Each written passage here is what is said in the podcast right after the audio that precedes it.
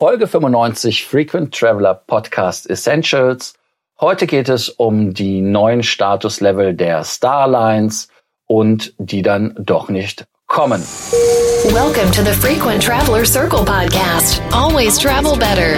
Put your seat into an upright position and fasten your seatbelt as your pilots Lars and Johannes are going to fly you through the world of miles, points and status.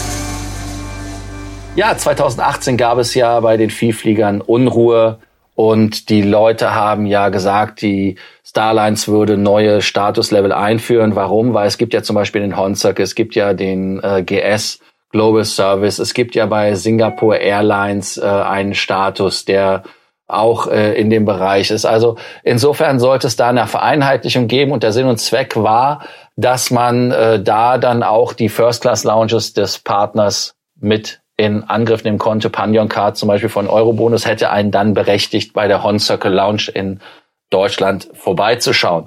Johannes, ähm, klär uns auf, was ist passiert, warum ist es passiert, äh, warum passiert es dann doch nicht?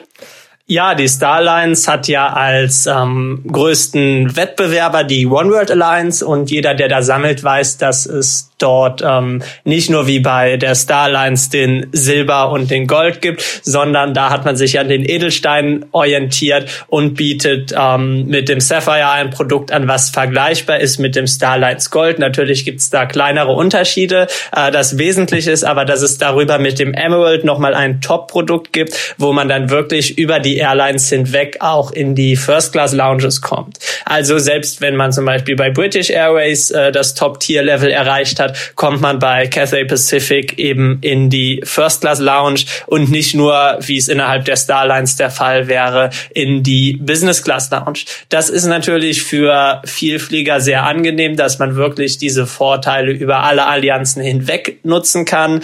Bei der Lufthansa kommen die Hon Circles natürlich auch ins First Class Terminal bei jeder Reise, aber eben auch nur die Hons und ähm, dann gibt's noch einige Kooperationen, wie zum Beispiel mit United, dass man da den Global Services Members auch äh, was anbietet, aber zumindest nicht flächendeckend hinweg. Ähm, Starlines beziehungsweise äh, der CEO Jeffrey Go hat dann ja erklärt, dass man am überlegen ist, ob man für die Starlines Gold Kunden nochmal zusätzlich einen Status anbietet, also die Leute, die den sowieso schon locker erreichen, um da nochmal die Loyalität zu stärken. Jetzt hat man aber vor einigen Tagen, nachdem man da schon äh, viel Interesse und Spannung ausgelöst hat im letzten Jahr, einen Rückzieher gemacht. Was genau ist passiert?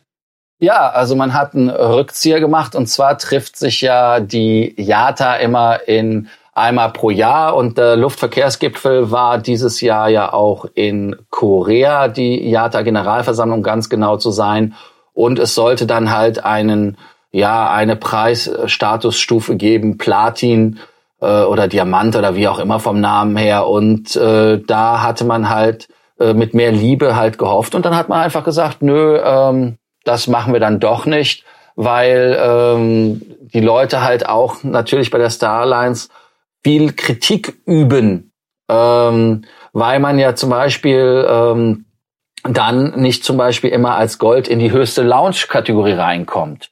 Und das war dann der Grund, wo man dann gesagt hat, okay, äh, dann machen wir es einfach nicht. Fand ich jetzt ein bisschen unprickelig. Man hätte ja auch sagen können, der Gold berechtigt zur First Class Lounge. Teilnahme.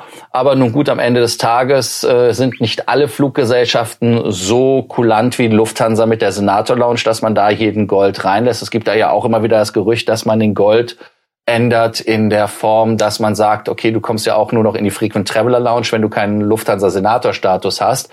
Passiert aber eigentlich nicht. Johannes, ähm, was wäre dein Fazit zu der Geschichte? War das ein Satz mit X oder kommt da noch mal was? Äh Ist das tot?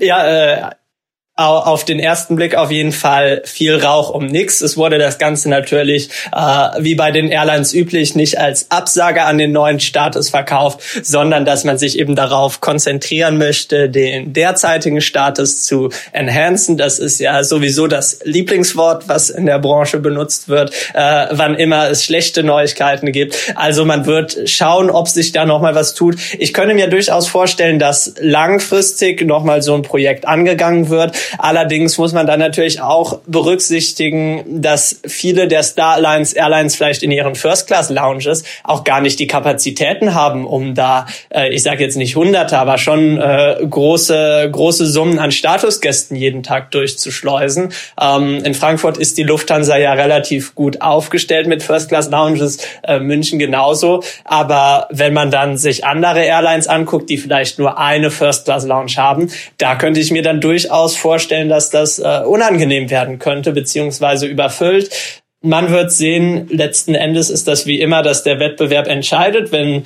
äh, die Kunden das vermehrt nachfragen, beziehungsweise der ein oder andere das dann auch als Argument hat, zu OneWorld zu gehen, dann wird man das sicherlich nochmal überdenken. Aber ich würde jetzt mal die Behauptung aufstellen, dass wir zumindest in den nächsten fünf Jahren äh, da jetzt nicht mehr diesen neuen Status sehen werden. Also ich werde jetzt das mit den fünf Jahren einfach mal aufnehmen und würde dich dann in äh, fünf Jahren daran erinnern. Ich hoffe nicht, dass wir dich äh, dann irgendwie anders nennen müssen. Was wäre dein Wetteinsatz? Um, ähm, ich habe ja bei unserem äh, FT Circle und V-Passagiertreffen in Tallinn, ähm, was übrigens super gelaufen ist, unter anderem eine Wette abgeschlossen, dass wir auch in einem Jahr noch bei der Lufthansa in der Economy Class innerhalb von Europa grundsätzlich unsere geliebten Käsebrötchen bekommen werden. Da habe ich einen Kasten Bier gesetzt und das gleiche würde ich jetzt auch hier wieder tun. Gut, dann ein Kasten FT Circle Bier. Äh, wir haben ja zwei Sorten. Ansonsten wieder danke, dass ihr bei uns zugehört habt und wir freuen uns, wenn ihr unseren Kanal abonniert. Bei Fragen, Sorgen, Ängsten, Nöten einfach uns schreiben. Bis morgen, bis bald. Ciao. Thank you for listening to our podcast, Frequent Traveler Circle. Always travel better.